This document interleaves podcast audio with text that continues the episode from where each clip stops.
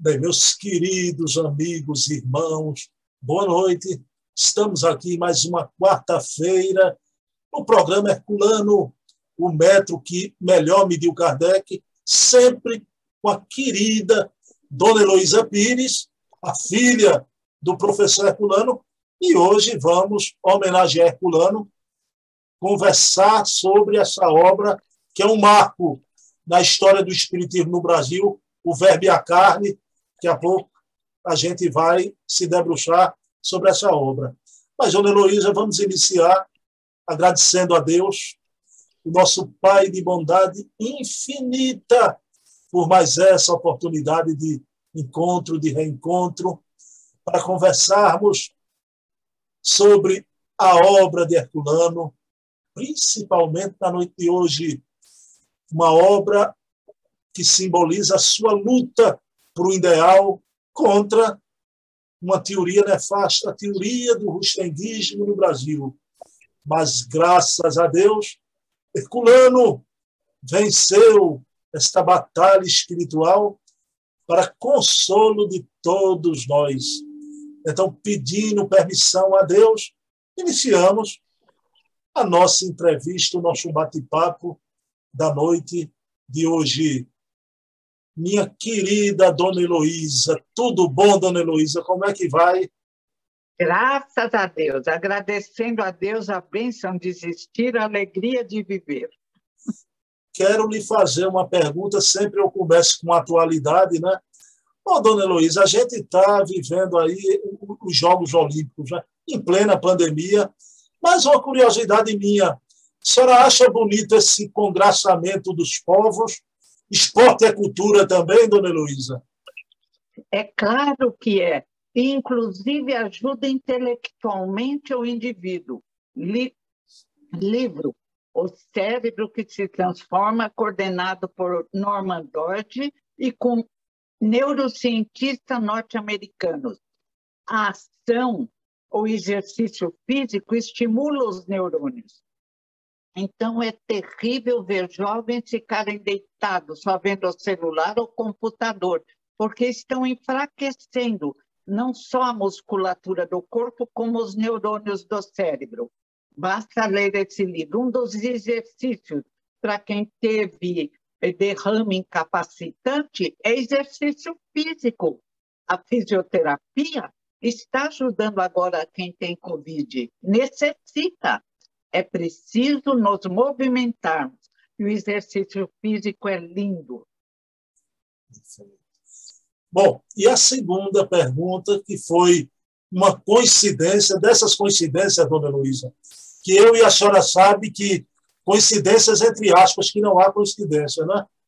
Outro dia, navegando pela internet, eu vi uma live que eu fiquei muito emocionado, porque é a obra de Herculano sendo divulgada na pátria de Cervantes, na querida Espanha, porque quando eu achei aquela live, eu disse, não, não acredito nisso. Né? Era a querida Dona Heloísa, com a jovem de Barcelona, a Tatiana Benítez, uma conversa maravilhosa. Aí eu fiz questão, vou, vou surpreender ela, vou comentar. É. Então, Dona Heloísa, Herculano sendo divulgado na pátria espanhola, Dona Heloísa. Exatamente. Agora descobriram, demoraram, que Herculano estava certo no que falava. Quanto tempo se passou? Ele desencarnou em 79.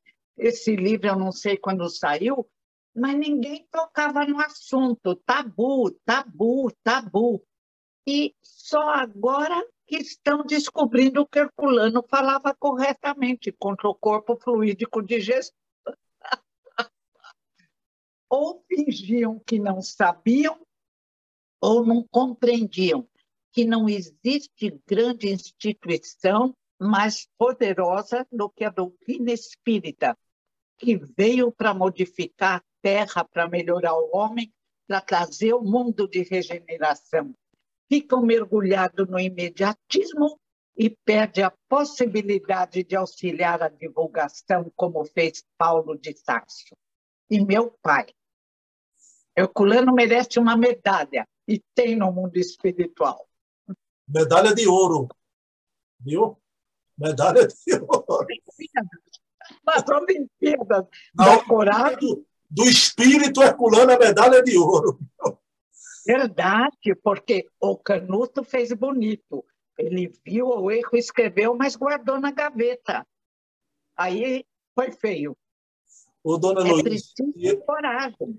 E eu achei bonito na live aquele momento que a moça, a, a Tatiana, disse para a senhora, né? Nós achávamos que Herculano era polêmico, mas a verdade é que ele defendia a obra de Kardec, não é? Então... Ele precisava quem falar, ninguém todo mundo estava morto. passou. Graças a Deus passou e como a Terra vai melhorar, não vai voltar. Quem quiser novas ideias vai ter muito espaço nos vários planetas primitivos. Digamos assim, águas passadas não movem moinhos. Agora, dona Heloísa, é importante a gente relembrar o que aconteceu para que o erro não se repita mais na frente, não é? Então, sempre lembrar dessa história. Bruno, impressionante que já fizemos isso com a doutrina secreta. Os que eram iniciados escondiam a verdade do povo. Já fizemos isso com os ensinamentos de Jesus. Tiramos a mediunidade e a reencarnação no concílio de Neusteia. 525 ou 625. Quer dizer, nós somos difíceis. Nós repetimos por motivos vários, inclusive desejo de poder e desejo de ganhar dinheiro. Isso é muito triste. É hora de nos corrigirmos e vamos conseguir. Senão a gente reencarna num planeta primitivo e aprende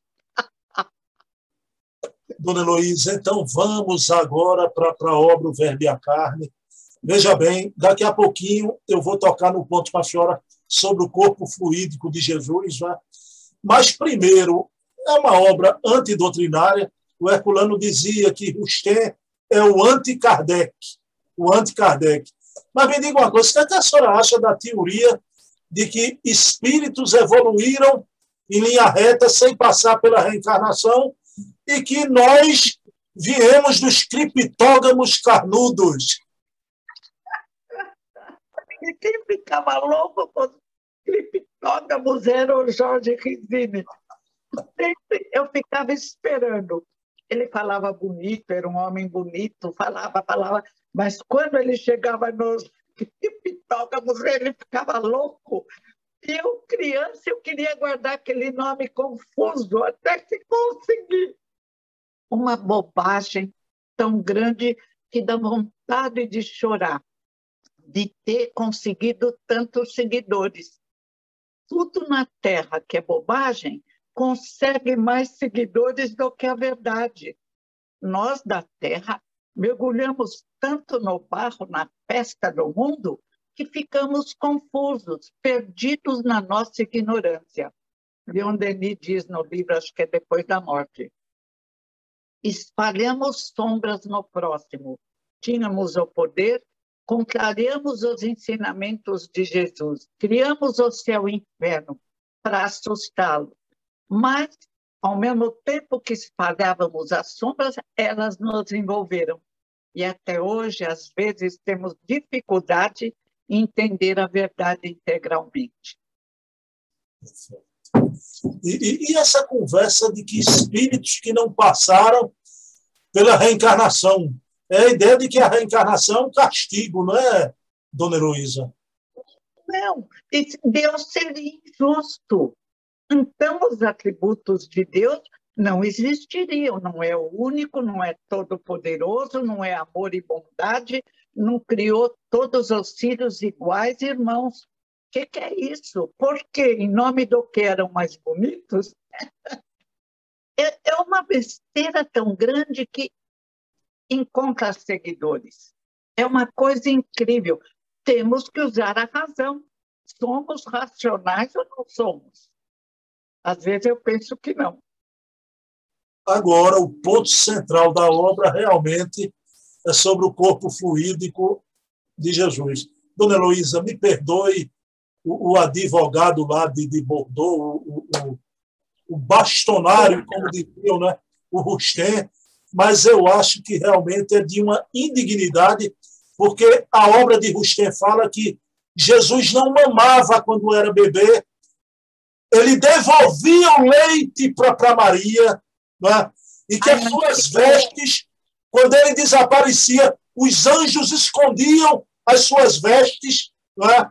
Quer dizer, é um, uma peça indigna. Louco. É, o pai brinca nesse livro, ele é muito bem humorado. Os anjos guarda-roupa. Jesus tirava a roupinha no templo de Jerusalém, os anjinhos guardavam. No dia seguinte, Jesus vinha buscar para enganar o povo. Gente, o que é isso? É chamar um mestre dos mestres de mentiroso. Coloca-nos em ridículo perto de cientistas hoje que compreendem os ensinamentos de Jesus, escritores que se encantam com Jesus, Joffre Jean Christian na França, Augusto Cury e Rodrigues Álvares no Brasil. E os jovens amam Jesus. Como admitir um, uma idiotice dessa? Rusteng nunca foi recebido por Kardec. Diz Herculano, Kardec nunca foi aceito por Rusteng eh, nunca foi aceito por Kardec. E a própria médium que recebeu as bobagens, uma só, coitadinha, ela disse depois que não acreditava naquilo. Então, como uma montanha de absurdo dessas pode nos envolver, a nós não, mas um grande número, o passado. O passado com magia, com misticismo, com mitos que criamos, aquele passado no, no qual os deuses eram deuses, eram vingativos, eram bons, misturamos tudo às vezes surge novamente e a pessoa fica confusa. Mas é ridículo aceitar tal teoria. Não pode. Não, e naquele momento, o momento magno de Jesus na cruz, Rustem dizia que ele não sentia dor. Então era um teatro de feira indigno, um teatro de feira, né? Tudo era uma farsa em Jesus, tudo era uma farsa. Ele dizem, morreu, foi perseguido pela coragem de falar a verdade. E aí querem dizer que ele estava mentindo. Era um repre, representava a própria morte, fingiu o sangue caindo. Ah, é demais, é demais. É muita ignorância. A gente fica perguntando, dona Luiz, como é que, que mentes até de, de, de uma certa intelectualidade admitir um cortejo de sandice como a obra de Rustem apresenta, né? É uma... Não, olha, aí ganharam o zero intelectual da passagem na Terra. Foi muito triste, é muito triste. Tem alguns que ainda acreditam nisso, ou pior. Não vão ganhar medalha, viu, dona Luísa? Não. Esse pessoal sem medalha do campeonato, não há condição. Mas me diga uma coisa, eu queria saber da senhora quem foi esse amigo, porque me parece que na época foi o único que, junto com Herculano, queria que a senhora falasse de Júlio Abreu Filho, tão esquecido, tão pouco falado, não é? É mesmo, nós temos, eu até tenho também que pesquisar mais sobre Júlio de Abreu. Eu sei que ele sempre caminhou corretamente, nunca cometeu nenhuma indignidade, era respeitado. E ele ajudou na tradução também de obras espíritas. A revista Espírita, Herculano, né? É, mas é, temos que pesquisar e fazer até uma palestras em homenagem a Júlio de Abreu. Você lembrou muito bem, vou tratar disso, porque os, os sérios, os que não têm medo da verdade, os que colocam o espiritismo acima de si mesmo, de supostas honras e poder e venda de livros, precisam ser lembrados. E nessa época, do corpo fluídico até agora, eles foram muito esquecidos, mas agora nós vamos lembrá-los, inclusive o querido Júlio de Abreu. Não, mas hoje, dona Heloísa, eu entrevistei um sábado desse o querido Evandro Noleto Bezerra da FEB, e ele contou que hoje a maioria da, da, da FEB lutou para tirar Rustem, e um espírita só tentou, com mandato de segurança, não é? entrava na justiça, mas graças a Deus ele foi vencido e a cláusula pétrea do rustenguismo caiu. Isso é que importa. Agora, eu tenho a impressão que se não fosse essa obra de Herculano, seria muito mais difícil essa compreensão dos espíritas quanto à obra de Rustem. É porque não haveria uma voz contra. Eles ficavam quietos, tinham medo de perder prestígio. Herculano perdeu na época, tiraram livros, programa de rádio, fizeram o que podiam para desanimar Herculano, para persegui-lo. Não conseguiram. Tudo passa, tudo se transforma. Hoje ainda eu assisti um programa da Nena na FEB, e a Federação Espírita Brasileira agora recebeu 75 livros do Chico, que a Nena doou para dividirem um, para publicação. E isso é uma coisa linda. Então, há necessidade que vozes corajosas se ergam quando besteiras são apresentadas. Porque quantos anos lutaram até esse que sempre entrava no processo, ele tinha até um sobrenome lindo, não vou falar o nome, dos anjos, mas se perdeu na incompreensão. A nossa tarefa na Terra não é nos promovermos. O que somos nós perante trilhões de irmãos? A nossa tarefa na Terra não é vendermos livro para ganharmos dinheiro, que ninguém vai levar nada. É realmente trabalhar para que as novas gerações descubram a verdade libertadora somos interexistentes. Existimos encarnados no mundo físico e existimos encarnados e desencarnados no mundo espiritual. Sócrates, Platão falaram no tempo, Buda, sacerdotes egípcios, druidas. Nossa, século XXI é a hora. E essa é a nossa tarefa. Dona Luísa, Rustem foi ultrapassado, né?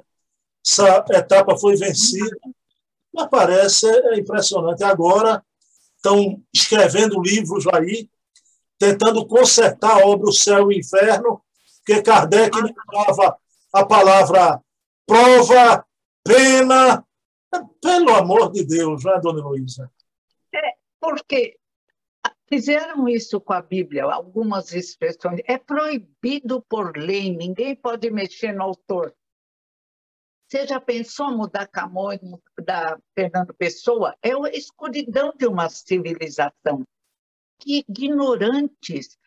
Jesus usou palavras, conceitos fortes e tem que usá-los. O que é isso? Agora, Kardec tinha assessoria da equipe do Espírito da Verdade, sempre presente. Esses crianças perdidos no próprio ignorância e no encantamento, narcisistas, eles não estão compreendendo o erro que estão cometendo. Quem tem autoridade moral e intelectual para modificar Kardec, para se colocar acima da equipe do Espírito da Verdade. Poupem-me, eu fico com vergonha desses irmãos. Fui convidada por aquele que o convidou para fazer a prece de abertura na apresentação do livro dele. Eu disse: não posso, não posso, não vou entrar em ruas escuras. Meu caminho é para a luz com Jesus. Kardec, respeito a Kardec. Não respeita, saia, como fez Valdo Vieira Gaspareto, e cria sua própria doutrina. Dona Luiz, eu acho engraçado, veja bem como a senhora disse, é porque são pessoas, a senhora falou crianças, né, que não têm altura intelectual, por exemplo, de um Herculano, de um Hermínio, e que querem fazer que o movimento espírita em nome de uma autonomia, entenda a obra de Kardec e, como Herculano jamais entendeu, outros grandes, como Hermínio Miranda e outros tantos, Hernando Guimarães de Andrade, né? Então, e não tem a altura intelectual de Herculano, né? É, dá até dó. Apresentem-se. Qual o currículo? O que vocês fizeram? Nada. Só levantam bandeira do contra. Já não são os primeiros. Os marxistas parece que mudaram.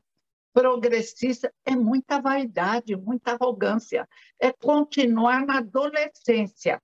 Eu posso, eu sou maior. Pelo amor de Deus, eles deviam fazer isso na física quântica. Estudem.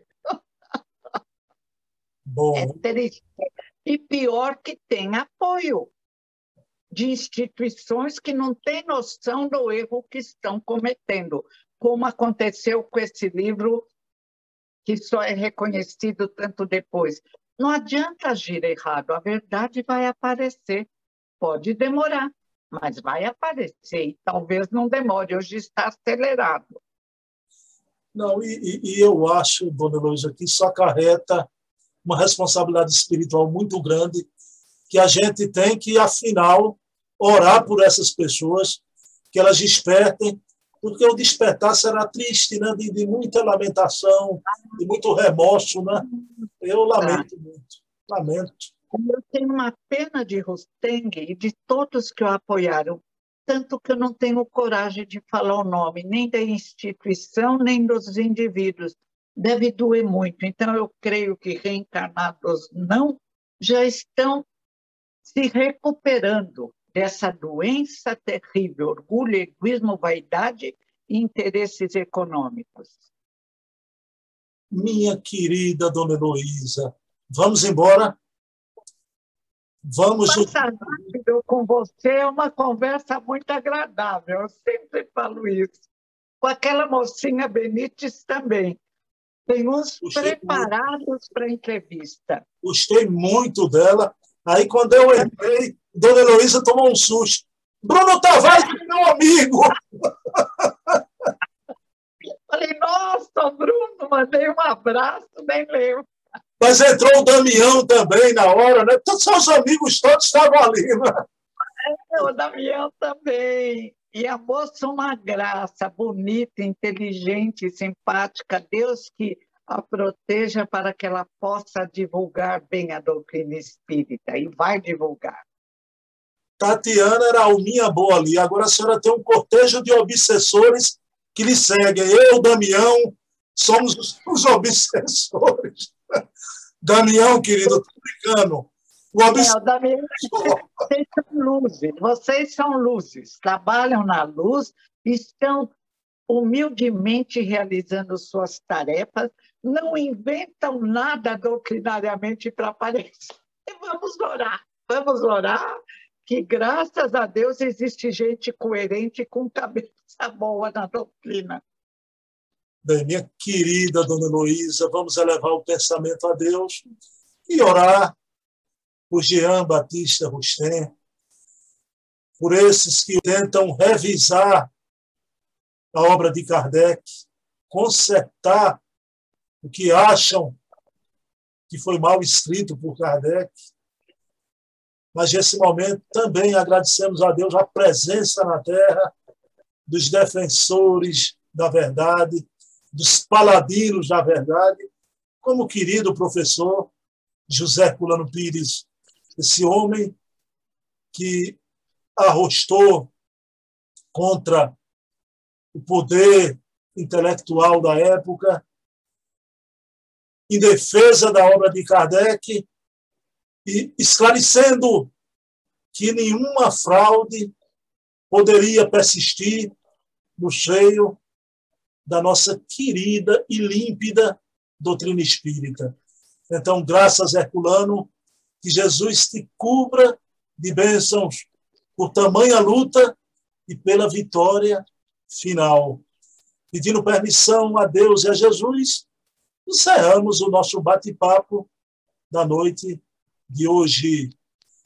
Pessoal, semana que vem, na mesma Herculano Hora, 20 horas, estaremos aqui eu e esta grande paladina também, Heloísa Pires. Obrigada, obrigada por sua honestidade, obrigada por sua coragem também. Que Jesus continue a envolver e aceite as meninas de Eugênio em muitas luzes. Eu fico tão feliz quando encontro espíritas verdadeiros que pensam na doutrina e no respeito àqueles que realmente fizeram o que devia ser feito. Obrigada, filho. Obrigada. Bruno Tavares. Um abraço em Cátia, viu? E, e a senhora, para mim, eu vou me embora, vou, vou dizer isso e vou desligar o vídeo, viu? Heloísa Pires, nesse momento receba minha medalha de ouro para você, viu? Medalha de ouro, Heloísa Pires. Mas agradeço. Obrigada, você merece. Obrigada, querido.